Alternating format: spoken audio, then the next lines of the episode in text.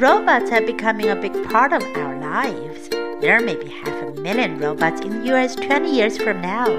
These machines are changing the way of work that is being done. Thousands of robots are used in factories. These robots are not like the robots in movies. They don't walk or talk. Instead, a robot may be just a metal arm. The robot arm can do a certain job in a factory over and over again. Jobs that people may not want to do. A robot never gets tired of doing the same thing. Sometimes a robot gets to do more exciting work. In Canada, police are using a robot on wheels. This robot's job is to take apart bombs that may go off.